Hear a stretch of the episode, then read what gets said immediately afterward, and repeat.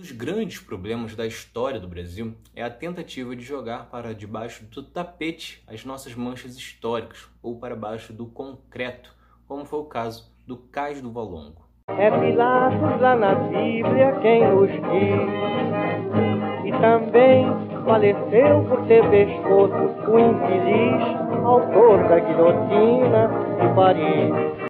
Cais do Valongo foi o principal porto de entrada de africanos escravizados no Brasil e nas Américas. Só o Brasil recebeu perto de 4 milhões de escravos e só este cais foi responsável pela entrada de mais de um milhão. Ele foi construído em 1811 com o objetivo de retirar o desembarque do comércio de escravos da Rua Direta, atual 1 de março, região central do Rio de Janeiro.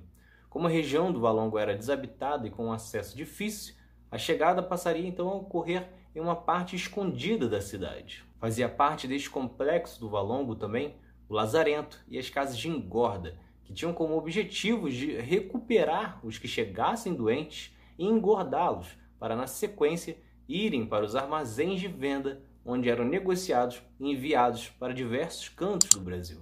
No complexo estava também o cemitério dos pretos novos. O termo pretos novos era usado para chamar os escravos recém-chegados, e este cemitério eram fossos comuns, onde eram jogados todos os africanos que chegassem sem vida ou que morressem antes de serem vendidos.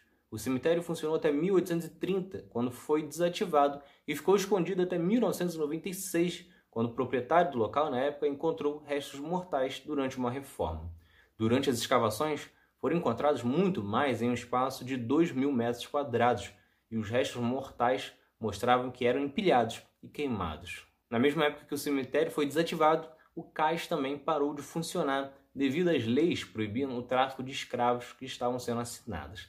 E em 1843, o governo imperial decidiu cobrir o cais com 60 centímetros de pavimento e o renomeou de Cais da Imperatriz para a chegada de Teresa Cristina, futura esposa de Dom Pedro II. Em 1911, o governo determinou que o cais do Valongo fosse totalmente aterrado. Esta foi mais uma de muitas medidas do início da República que mais pareciam tentar fingir que nunca ocorreu a escravidão. Outro caso emblemático foi o de Rui Barbosa, ministro da Fazenda, que determinou que os arquivos da escravidão fossem queimados, como já citei aqui em outro episódio. O Valongo só foi ser encontrado em escavações feitas para as obras de revitalização da zona portuária do Rio de Janeiro em 2011 e possui 350 metros de comprimento. No ano seguinte, a Prefeitura do Rio de Janeiro acatou o pedido das organizações dos movimentos negros e transformou o espaço em um monumento preservado e aberto à visitação pública. O Cais do Valongo, então, passou a fazer parte do circuito histórico e arqueológico de celebração da herança africana junto do Jardim Suspenso do Valongo, Largo do Depósito, Pedra do Sal, Centro Cultural José Bonifácio e Cemitério dos Pretos Novos. Ele é tombado como patrimônio histórico da humanidade. Então é isso. Se vocês gostaram, se inscrevam, ativem as notificações e continuem acompanhando. Tem mais outro lado da história por aí. Valeu!